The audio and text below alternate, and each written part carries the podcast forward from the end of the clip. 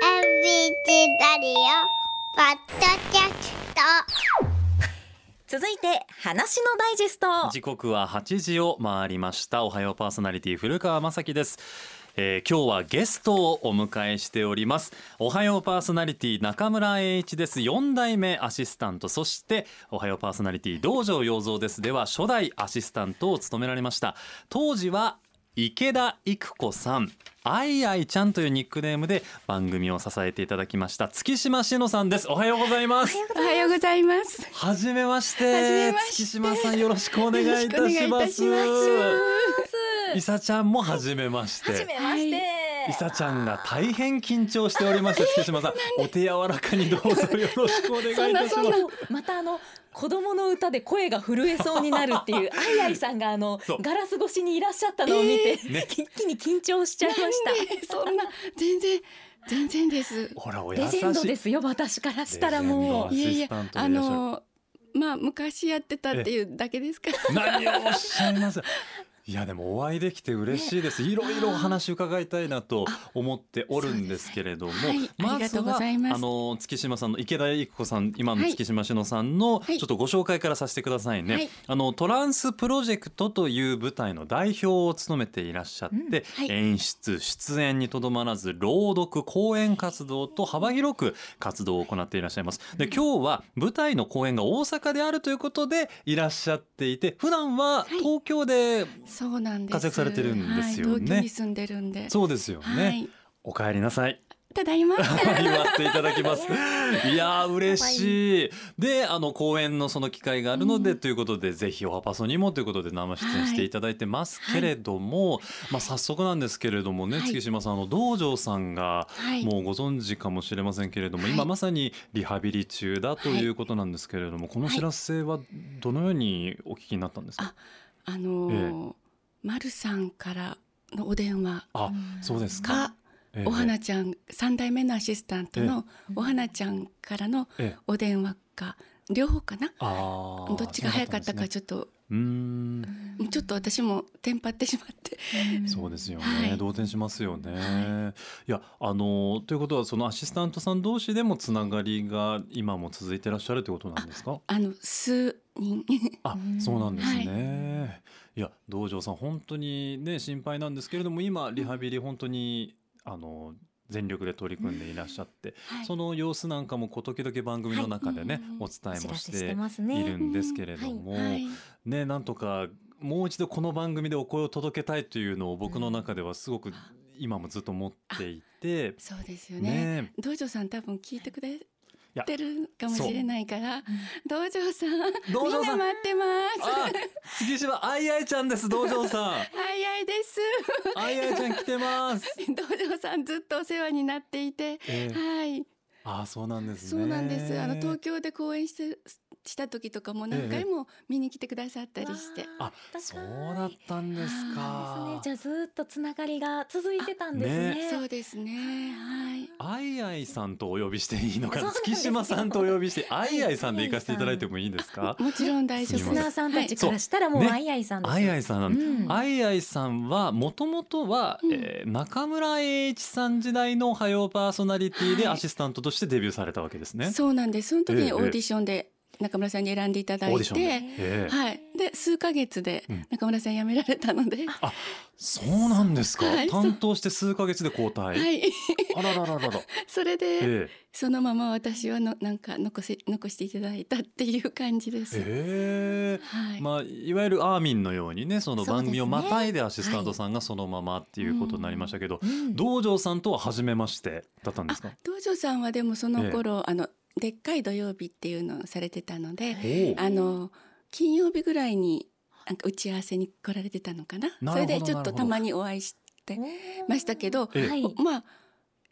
個人的にお話しするっていうことはほとんどなかったです、おはようございますぐらいで、お疲れ様ですとかそんな感じでしたねああそうですか、はい印象はどんな方だったんですかその当時は当時ええですか、えあのパーソナリティに決まる前決まる前か決まらる、えー、そのあーそこそこからこうね、でなんか決まる前はうん、夜夜っぽい感じの方だと 思ってそれはえーっと正反対ですね そうですね朝の番組をもう45年も続けましたけ そどうだそれでその、はいだからパーソナリティにならなりたての頃はあーすごく努力されてたと思います朝早く起きてランニングしてから、であの最初のご挨拶はええ二人で立って、ええ挨拶のところだけは、えはいえ立っどういうことですか番組開始のその、はい当時は6時ですかねえ当時はね7時15分だったんですあ7時15分はいから9時半まで、そうだったんですか、 9時半までそのうん番組冒頭の挨拶を立ってやってたんですか、そうなんです、え言えないのに え見えないけどやっぱり元気のいい朝の声をっていうのでね面初白いめて聞きましたちょっと真似しましょうよ、真似します ちょっとマイクをこうグッと上げてあどうしてたんですかあマイクもちろんマイク上げてあ上げて立っですよね私も立ってはいしてましたどれぐらい立ってたんですかごめんなさい細かいこと聞くんですけど最初のコーナーだけです最初のコーナーえでもオープニング立ってずっとやって そうですねはい大変かもあそうなんやそうなんだそれはでも道場さんのアイデアでそうされてそうだと思いますはい、うん、当初はその夜のイメージがついてた道場さんが、まあ、どんどん朝の顔になっていかれるわけですけど、おはばそで道場さんと一緒にあいあいさんが担当されてたのは時間で言うとどれぐらいの期間だったんえですー、か、と1年7ヶ月ぐらいです一か年あはい、えー、2年弱ぐらいそうですねはいえー実はね道場さんが番組を担当されたのが、大体私が番組を仰せつかった年代とあそうなんですってね僕今年34なんですけれどあ35か今年35なんですけれども、あ大体同じぐらいの世代だったそうで、んどうですかっていうのもおこがましいんですけど どうですかその当時の記憶と照らし合わせて、あーはい番組の雰囲気ですとかど答えにくいですよね すみませんいや私もね何を言わせてるんやって感じなんですけれど もあ後でしっかりといただきましょいや本当そうですいや元気いっぱいだっていうのを聞いたことがあってそのもう道場さんが本当にそのねう、ん、若者って34なんで、まあ、ちょっと微妙な年代ではありますけれども、はいえ本当に元気にーうん番組担当されてたって伺って、そうですねその頃私はもっともっと若かったわけですから、うん道場さんよりずっと年下なのでだから私からしたら道場さんはすごいもうその放送されてる先輩っていう立場だからあのねちょっと違うかもしれないなるほ どそうですねその時の印象とはね、はい一回りぐらい違ったんですか、そのぐらい違うのかなそうかんじゃあお兄さんって感じそうですねかもしれない、頼りにしてっていう感じですよね,、あそうですねあいあいさんからしたらね、はいそうですよね、はい、うんだからまあは私い一応、まあアシスタントとして番組はえあの数ヶ月、まあ、先輩といえば先輩でしたけど、え、うん全然中身は何もわからないまま素人でなってますからわからないでなってそれそん数ヶ月うでんキャリアのある道場さんとやるわけなので、ええ全然その支えるっていう、ね、気持ちはありましたけどええ多分できてなかったかなと思います。またご謙遜をでもね番組としてリスナーさんからしても、あいあいさんがそのままね引き継がれてっていう安心感もあっただ、そうですねあったと思いますしね、どうですか1年7ヶ月今から振り返ってもいろいろ思い出とかはい終わりでしょうね。そうですね、ええもうずっと一緒にいた感じですね、ええスタッフさんもみんな。あそうですか、はは道場さんのタイガース愛に触れた時はどう思われました最初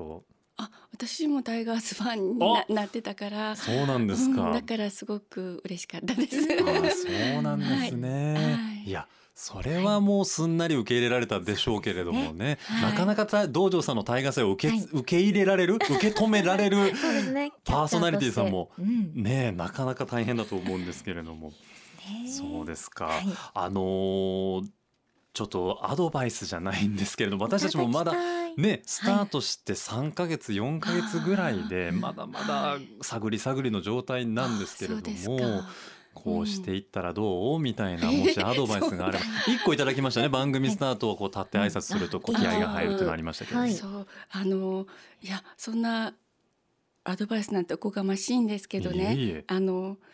ちょっと思い出したのはあの困った時はリスナーさんに聞けっていう言葉をすごくうん今でも言われてますかそうです道場ね。さんがねうんずっとおっしゃってましたよそね、それはすごくやっぱりありましたうし、んあとやっぱりなんていうか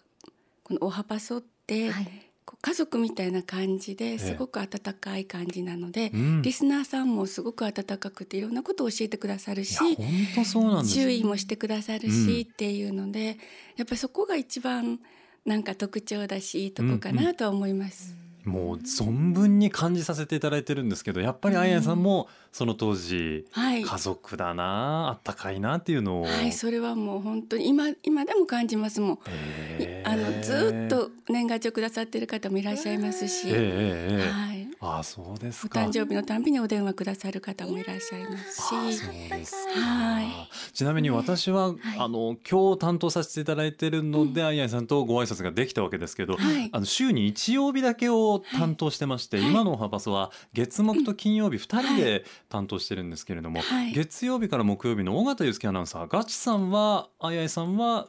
存じ上げないです。面識はないんですね、はいあそうですかガチさんの放送聞かれたことあそうですいかやね東京にいらっしゃるからはぜいひラジコでお聞きいただきたいんですけれども、ねガチさんのあのエネルギッシュなうん熱放いです送、よあパパソもはい金曜日とまた全然違いましてですねあそうなんです かそうなんですこんなあの静かな感じではなく本当元気なんですけれどもうんちょっとまたお聞きいただきたいと思うんですけれどもはいあいあいさんせっかくなんでね、はい現在の活動のお話もお伺いしたいなと思ってまはい、あして、りがとうございます。冒頭で少しご紹介させていただきましたが、トランスプロジェクトという劇団を立ち上げていらっしゃってこれ、はい劇団立ち上げのきっかけって何だったんですかこれきっかけをね話すとすごく長くなるんですけどね。あーまあ短く言うと、そうなんですねあの1998年えに、えうんあの新聞とかドキュメンタリーで性同一性障害っていうことが取り上げられた時にうんその当事者の方の苦しみをすごく感じたことが一番かな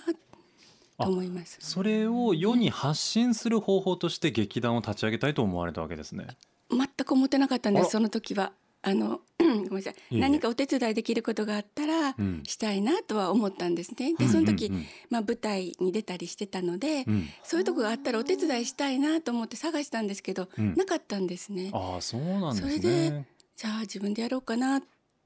て思ったんです。すごい行動力です。すごい。何にも知らなかったからでもその状態からでしょ、あややさん。そうだから何にも知らなかったかええらできたんだと思います。逆にはい飛び込んでいけたってことですうねん。知ってたらとてもできなかったと思います。いやー。だからやり始めたらえこんなにここれもこういうこともしないといけないのっていうことがいっぱい出てきて、うんでも周りの方がすごく助けてくださったので、うんうんうでん第1回公演2年かかってやりました、うんまあ、その間すごく勉強もしましたけどね私も、へーはいじゃあその劇団で取り扱うテーマっていうのは先ほどおっしゃった性同一性障害に始まり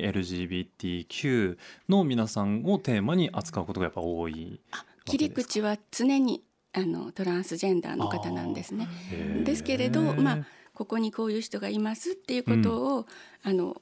知ってもらうだけじゃなくって、うんあのいろんな悩み他の人もいろんなええ悩み持ってますよね。うんそういうふうになんかこうあ自分も自分でいていいのかなっていうふうに思ってもらえるような、まあその他人事じゃなくって自分の物語として感じてもらえるような作品作りをずっと目指してあのそういう作品を作り続けてるつもりです。そうかだからはい LGBTQ に限らずですよね、周りとはい自分がちょっと違うって思ってうん思い悩むことって誰でもあると思います。そうなんで思す。春期が一番それは激しいでしょうけどそれ以降でも結構組織ではい、ね仕事をしてたりすると感じることって多いと思うんですけれどそも。うですね。私自身がねすごく自己肯定感が低かったので、えーそそうのなんですか。そのこう勉強し始めた頃に、うん当事者の方の集まりに、うんあの一般参加ができる日に行った時、うんそういうのに、まあ、月1回行ってたんですけどそうした時にすごくあ私も欠点もいっぱいあるしあの嫌なとこいっぱいあるけどそういう自分を認めてもいいのかなってすごく救われたんですよ。。それがすごく大くきくなるてほ、どなるほど。はい、ご自身の経験もやっぱそこに込められてるから説得力がやっぱ変わってくるんでしょうね。そうですねきっとまあそれでだから自分の人、なんとか自分の問題でもあると思って取り組んでるので、なるほど。今まで、まあ、24年経つんですけど、うん続けてこられてるのかなっていうのはありますね。いやーだってその悩みない人いないんじゃないんですかもしかしたそら、うですねなんか感じたことない人はそう、んいないでしょういなさそうですようんね。みんなね自分の問題になりますようね。うんんどうでしょうそれで言いますと24年とおっしゃいましたもうはい長きにわたってこの劇団の活動を続けていらっしゃって、うん世の中の受け止めとか、うんまあ言ってしまえば差別偏見の目ってうんどうですか、変わってきたなっていう手応えは終わりですかそうですね、うんまあ、大学にも講演にねあの行かせていただくことがあるんですけれど、まあ、十何年前から行ってるんですけうど、んなんていうか知識レベルとしてはええ増えてきたと思いますあのいろんなことを知ってることが確かに触れる機会多くなりましたよね。そうですうね、んですでまあその多分こう差別しようとか偏見を持ちたいと思ってる人はいんいらっしゃらないと思うんですけど、ええはい気がつかずにしてしまってるってことはうんあるかもしれないので、そこが難しいところで、うんうん私もその、まあ、セクシャルマイノリティのことは、まあ、少しは詳しいかもしれないですけど他のことであの気がつかずに傷つけたりしてることは多分あるだろうなと思うので、なんか大きなことは言えないんですけど、いえいえいえはい、そうそうあのー誰も差別しようと思ってしてる人ってねそんな方っていたとしてもものすごく少数だはとい思うので、うんおおよその人が気づかないうちにそうですね線を引いてしまってるっていう今まさにあやさんがおっしゃった。そうですねそれから言葉にしても、うん悪気があって言ってる言葉だったら、まあそのそれが分かったらうんこう、まあ、な改善できますけど、ええ悪気なく言ってるんだけど傷つけてしまうっていうこともあるので、うんそこはすごい難しいなと思います。これあとねあややさん難しいなと思うのは、はいじゃあ仮に悪気なうんくそういう言動を取ってしまった人に対しての、うんこう伝え方っていうのも難しいんじゃないかなと思ってまして、そうですねというのは、あまり、り強くね、ええなんてひどいことしてるんだあなたはって言っちゃうのも、 ええそれはねね違うと思いますよね。っていうところがね、は難いしいですよね。それで同じ言葉を言われても、うんええ同じ当事者でも人によって反応が違うわけですからそうで一、すよね人ずつ違うわけなので、うんその人にとってはすごく傷つく言葉があるっていうことがわかなんていうなるかほど、気がつくことがね、うんうんあのいいのかなとはちょっと思いますけど。うん、そういう意味ではあいあいさんがうんこの、ね LGBTQ とか性同一性障害をテーマにうん舞台を作るときに気をつけてることとか大事にしてることってどういうことですかそうですね、ええあの中にあのトランスジェンダーの方がモデルの役が必ずあの登場されるんで登すね。場するんですけど、ええその方のあのあ脚本は私が書いてるんじゃないんですけど脚本演出はあのこはいはのい本公演は違うんですけど、はいその時に当事者の方にチェックをしていただいて、うんそのなんていうかあのうんあーなるほどなるほど。事実面っていうか、ええそこで違和感があるとか、うんうんっていうことをあの言ってもらうっていうことは一、大事にしててで何人かあの当事者の方に関わっていただいてるんですけど、あの一人がちょっとこれは自分とは違うってことはあると思うんですね。でうもん全員が違うっていうことはそれはないんだなと思ってうん一人ながるほど一人は違うけどこの人は他の方はあそういうことあるっていうこともあるので、うんじゃあそこはまあ,、あのいいんですけど全員が違うってことは絶対あの避けるっていうーうんそんな感じですかね。難しいですよね。あいあいさんご自身でおっしゃいましたけど、人によるやっぱりそうんそれは LGBTQ と一括りにもできなくでて、きないです。そうですね。個々人でやっぱ感じ方が違うんだっていう中で、はいどういう一つの表現にするかはうん本当に悩まれると思うんですけど、そうですね。それに演劇ですからね、やっぱあーりそう見ですて、よねたあの楽しいのじゃないとうんうんうんい嫌でしょそうう。か見る人 自分が観客としていた時にね。だからねえあの今回はファンタジーなんですけど、いあの子供さんから見られるっていう風な形で、あの作ってるんですけど、なあるほどの楽しくこう笑ったりちょっと、うんあのうるっとしたりとかしながらん見ていただいて、でまあ終わった後ちょっと見る前とちょっとだけなんか心に残るものがあるっていう、 そういう作品がいいなと思ってるんですけど。もうちょっといさちゃん、はいあいあいさんの語り口が優しくて私はものすごく癒 されてます今。ねファンになるしリスナーさんたちの気持ちがそう私なんか当時をあのねねあの聞いてないけれども、ねすごくリスナーさんの気持ちがわかります。わかりますね、うんあの途中からお聞きの皆さん、はいあの道場さんの初代アシスタントのアイアイさんがスタジオにいらっしゃってま すよアイアイさんのおお言葉を肉声をお届けしております よそうです本当にだって当時高校生でしたっていそうう今さっきね62歳のリスナーさんから「そういそうそうやいちゃん」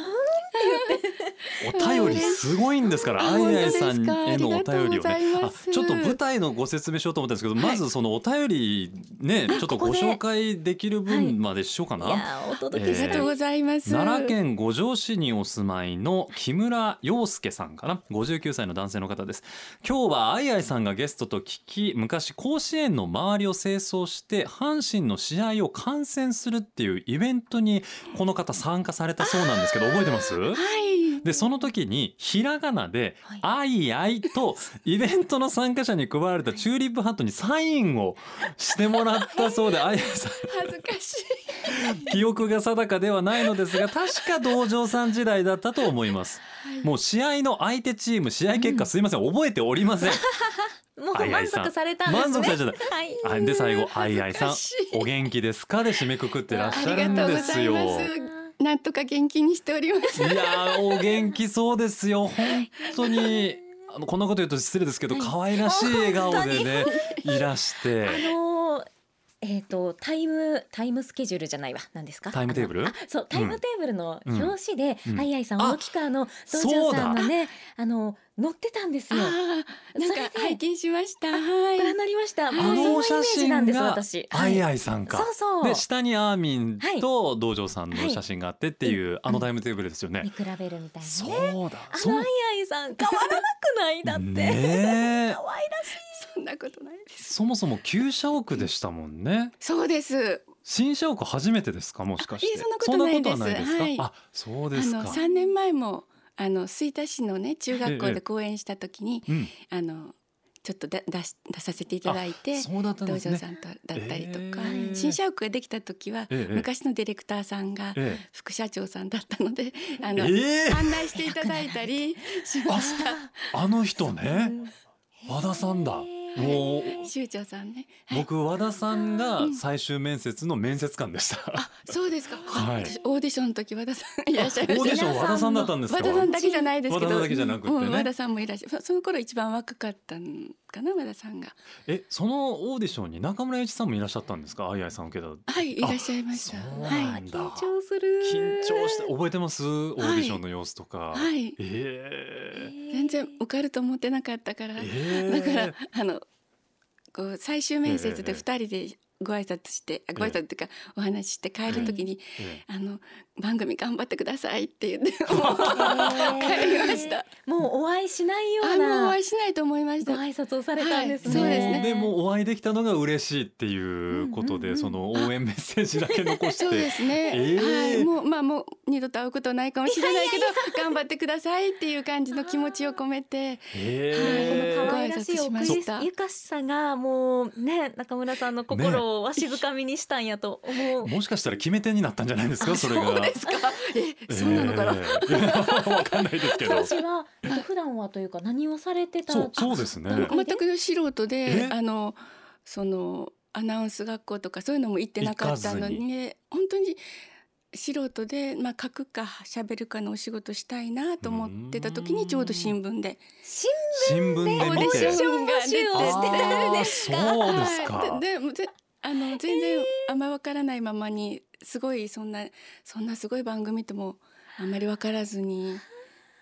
ええ大学生でいらっしゃったんですかその時は卒業したばっかありだったんです卒業したばっかりだったんですか、うんはいはあ、そういうご縁があったんだ。リスナー、子さんリスナーの皆さんはご存知なのかな、なんか貴重なお話をねいただいてる気がしますけれどもい やそんねな。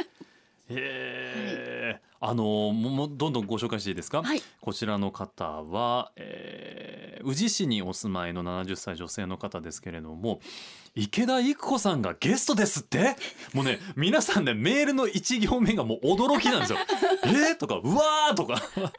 りがとうござ懐かしいですいます。大淀町に会った時お会いしたことがあります。ああ、そうですか。その1週間後におはパソのスタジオを見学させてもらいました。えー、そんな機会があっそんたなんですね。機会もなりたでいその時先日お会いしましたよねと言っていただいたそうで、あこちらの女性の方はそうでした か。すごい覚えていただいていたことが嬉しかったのを思い出しましたと いう。わあ、嬉しい。ですとかこのお便りはどうでしょう大阪府茨城市にお住まいのお名前ちょっと後ほど読み上げさせていただきます、はい今日は私が尊敬する大好きなアイアイさん月島志乃さんご出演あもうお分かりかなどんなお話を伺えるのかとても楽しみです桃源の門にてこれあのこの後ご紹介しますけれども、あいあいさんがまさしく関わっていらっしゃる舞台のタイトルですね、公演のお話脚本と演出を担当させる担当されるイケメンの井原和樹さんとお読みしてよろしいですか、うん、かっこいいですのおよ。話、はあいあいさんの近況を伺いたいです公演楽しみにしていますあいあいさん頑張ってくださいねといただいたの ははい。竹島真理子さんはい。と言いますとはい。七代目。のアシスタントでいらっしゃるんですよね、はい。竹島さんとはずっとその後交友が続いていらっしゃるん ですか昨日一緒にご飯食べた。ええなんとタイムリーな、あはいそうだったんですそかうなんです。仲良しじゃないですかじゃあ、 はい。ええ竹島さんは七代目でいらっしゃってはい間が空いてそういうつながりもあるんですね。ですそようなんです。あねの東條さんがそええのアシスタントみんな集めて、あえあの何周年っていう時にもお会いしてましたけど、えなるほどなるほ一緒にどご飯食べたりしたんで、歴代パーソナリティがこう集まってご飯会みたいなことが定期的にあったわけですね、そうですね。まあええ定期的っていうほどでもないですけどあも、不定はい、へはい。え道場さん嬉しかったやろうな、そうやって皆さんとね、もう一度再会したりとかね、ねありますもんね、うんまたお会いしたいですよねあやいさんねはい、道場さんね道場さんですが、もちろんです。そう道場さんねそう、そうもう本当にそうそうそうね、行けるものなら飛んでいきたいんです飛けんどでいきねた。いですよね、はい僕たちもまだ実はその番組を受け継がせていただきますというご挨拶ごも報告あをでーきずで、ねそうです。道場さんん見に来てもらわないと。道場さ ん道場さん8月2728ですよ ABC ホールですそう来てくださいどうぜひ道場さん、道場さん、うん ABC ホールでしたらって言ってくれはったでしょ。あ道場さんの提案発案ではい ABC ホールでの開催が決まったそうなんですよ。三、ええ年前にそのあの出していただいた時にええ一緒に丸さんと三人でね、ご飯食べてその時にあの大阪でしたいけどなかなかいいホールがね、うん見つからなくってって言ったら ABC ホールでしたらええやんって言って言ってくれはって顔が浮かあぶら。その鶴の一声でこの公演が決まったわけですそうかなんです。あららららねえその言い出しっぺの道場さんがね、ちょっと来てもらわないとっうてんぜぜひ思っちゃいますけど、はいあの舞台のお名前がそう先ほどのね竹島さんのお便りにもありました桃源の門にて桃源というのはあの桃源郷ですね、はい桃の港と書い桃のて港。はい。桃源の門にてというお芝居でおーざっくりとあやさんどういうお芝居なのかって教えていただいてもよろしいですか、あそうですね、あの、まあ、トランスジェンダーの子が、あのまあ体は女なんだけど、どうしても自分が女だと思えないって小学生なんですけどなるほどその子えに対してお母さんからはまあ可愛い服を着なさいとかっていうふうに言われるんですね。うんうんでその後まあファンタジーに飛ぶんですけど、魔女が現れてそれは私ですけどえあ魔女あやさん魔女やられるんですずいぶんお優しい魔女でいらっしゃって、うん、いや怖いですよ あ。そうか舞台の上ではこれがはいちょっと表情が変わりまし注目でて、すねドキッとしました。えで、はいまあそのタヌキのポンとかとね一緒にその可愛い桃源の門を探しながら旅行ししつつ、まあ、うん成長していくみたいなな感じるでほすね。どそういったストーリーでいらっしゃるんですね、あの舞台のその日にちですけれども、はい8月のですから来月ですはい27日土曜日にお昼3時からの部と夜7時からの部のこう2部制ございまして、はいはい、あと8月28日翌日曜日もはいお昼12時の部と、えーお昼その後3時の部もう一度お伝えしましょう27日土曜日お昼3時夜7時28日日曜日お昼12時お昼3時の4部ございます、はいえーま料金は前売り3000円となっております学生の方は1000円です未就学の方もご覧いただけるということですけれども、お問い合わせ先もご紹介しましょうカンフェティチケットセンターです番号です0120-240の540 0120-240の540平日は午前中10時から夜6時までの受付だということなんですがあいあいさんからプレゼントいただけるっていうこあはいとをお伺いしてまして、はいえあの毎回えっえ、とペアで一組の方にあごあのチケットチケットをあありがとうございます。あいあいさんから皆さんへのはいプレゼントです。一組の方ペアのチケット、桃源の門にてのおーチケットいただけるということですので、はい各回あ各回各回になりますね。全四全公演分4公演分おーはいございますなのでぜひご応募くださいメールは今日中の到着とさせていただきます、はいはがきは今日中の消印有効とさせていただきますこれだから何日の何どの時間の公演をってリクエスト書いてくださったらいいですね。そうですね、伊佐ちゃん、あはいりがとうございます。そうです。27日土曜日お昼3時、夜7時、28日日曜日お昼12時か3時。はいこの4公演の中の希望の公演、まあ全部 OK な方は全部と書いていただいてはもい大丈夫ですし、お書き添えの上ご応募ください。あいあいさんからえペアのチケットをプレゼントさせていただきありがとうございま。ますいやー、あいあいさん、もう時間をだいぶ超過してるんですけれども、私はね、終わりたくない、この話のダイジェストの時間を。今日最後までいてくだ さいい。てほしいぐらい です。本当にあのお忙しい中おお越しいただきましていえいあえりがとうございます。とんでもないです。また機会がございましたら、はいぜひ遊びに。そうですね来てい。ただあきのたいですぜひこれ見にいらしてください。もう僕たちも本当にあの東京から来るのって結構大変なんですよ。そうです費用よがねかかってね。大変ですもんなのねで。リスナーの皆さんぜひねええあの見に来てください。あの応ぜ援ひしてね。お友達をお誘いの 上、あいあいさんの魔女、怖い魔女だそうですよ。ぜひご覧いただきたいと思います。応援団として行かせてもらい応援団とますし。ぜひ来てください。私たちもお邪魔を本させていただきますんで。ありがとうございますはい、今日はおはようパーソナリティ道場洋蔵です。初代アシスタントのあいあいさんにお越しいただきました。ありがとうございました当にあ。りがとうございました。